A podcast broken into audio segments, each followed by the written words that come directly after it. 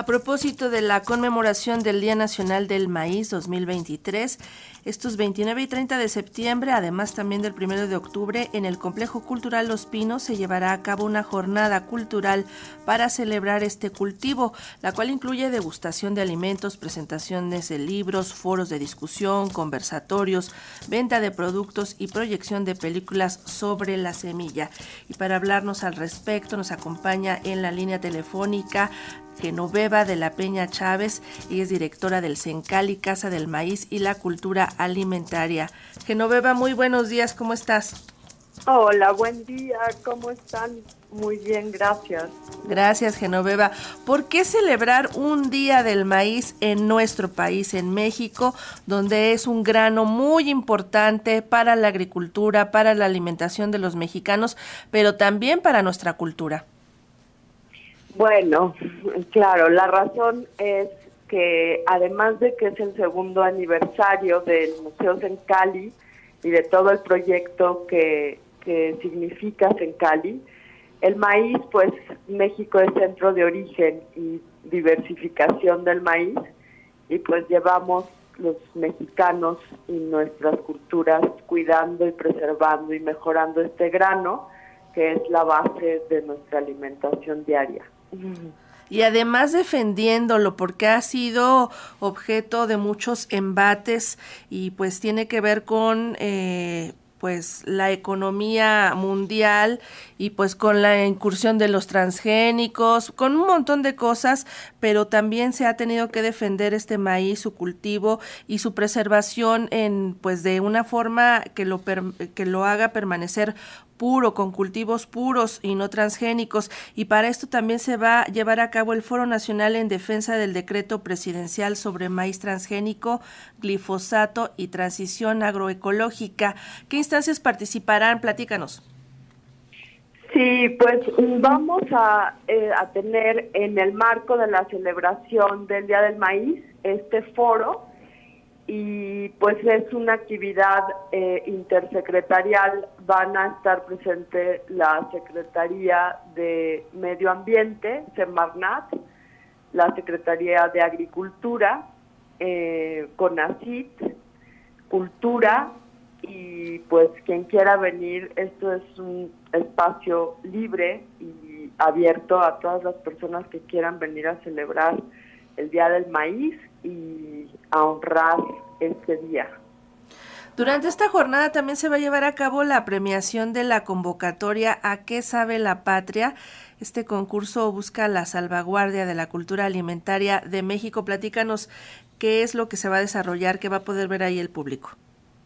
Claro que sí, pues miren, eh, básicamente la, ¿A qué sabe la patria? Ha hecho este concurso que a nivel nacional ya se ha hecho este año por tercera ocasión y es un concurso en el que todos los cocineros y cocineras tradicionales de este país pueden mandar sus recetas.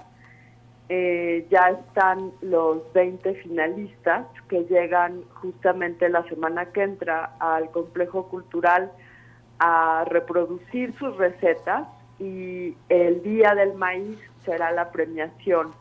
Entonces, pues vamos a tener oportunidad de comprar los platillos de las cocineras tradicionales, los platillos ganadores.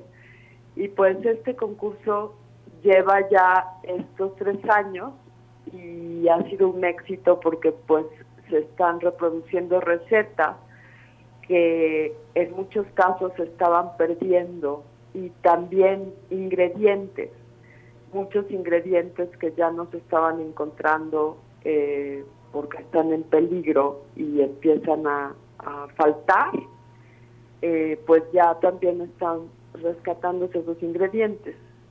La idea es que sean puros ingredientes endémicos y semillas nativas, locales, y así es como tenemos esta riqueza y diversidad de platillos que caracterizan a la cocina mexicana. Y además esta será una oportunidad de que los productores, las cocineras, todos los que trabajan con el maíz puedan compartir sus experiencias y sus saberes, porque una de las cosas más importantes para preservar el maíz en su forma más pura, con los cultivos más puros, es justamente eh, compartir los saberes de quienes trabajan con ellos directamente en la tierra, los campesinos, los productores, las cocineras, ¿no? Exactamente. Eh, pues ojalá que puedan venir y que vengan el 29 de septiembre, aunque la celebración dura 29, 30 y primero de octubre, y además de, por supuesto, eh, probar todos los platillos ganadores de A qué sabe la patria, de las, directo de las cocineras, ahora sí que recién salido del comal. Eh, pueden eh, asistir a ver documentales, a presentaciones de libros, a la exposición Maizal Gráfico, que consta de 32 grabados hechos en el taller de gráfica del complejo cultural por 32 artistas contemporáneos. Entonces, pues va a haber muchas cosas para celebrar nuestro maíz. Y también va a haber cine, ¿verdad? Van a tener algunas películas. Sí, van, se van a estar proyectando documentales. Eh, Los hijos del maíz, está otro documental que es Los guardianes del maíz, La dieta de la milpa, eh, un documental muy lindo también de Jesús Ramírez que se llama Corazones de Maíz entonces, pues son muchas actividades. También vamos a tener la presentación del libro del maíz a la tortilla. Y, básicamente la gente va a poder también adquirir granos de maíz porque se va a hacer eh, el intercambio de semillas y vienen alrededor de 400 productores eh, con sus semillas de todas las regiones de México. Maravilloso.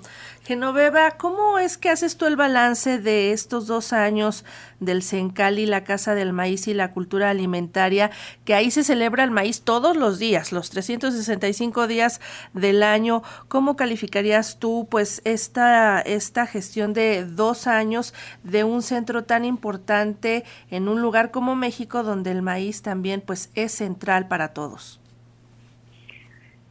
Claro, pues básicamente yo siento que lo que hemos logrado ha sido un gran avance en el sentido de que la gente se ha ya hecho suyo este espacio. Entonces, este espacio es el lugar donde campesinos, productores, transformadores, cocineras y cocineros tradicionales ya vienen de forma natural a hacer uso del espacio pero no solo a estar ahí, sino a compartir todos sus saberes, a compartir sus conocimientos, a hacer trueques, porque todo el tiempo se están haciendo intercambios ahí de muchos conocimientos y físicamente también de platillos entre las cocineras tradicionales, pues siempre se están intercambiando platillos.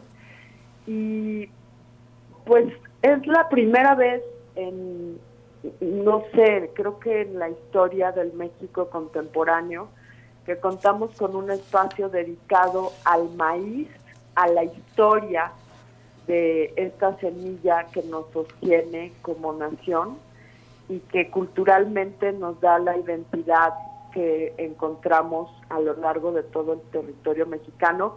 Sencali es un espacio donde ya tenemos una milpa, una milpa muy grande, que no sé si ya la conocen y si no, están invitados. También el 29 de septiembre va a haber una elotiza, se van a cosechar los elotes de, de nuestra milpa, del metepantle, que también tenemos un metepantle.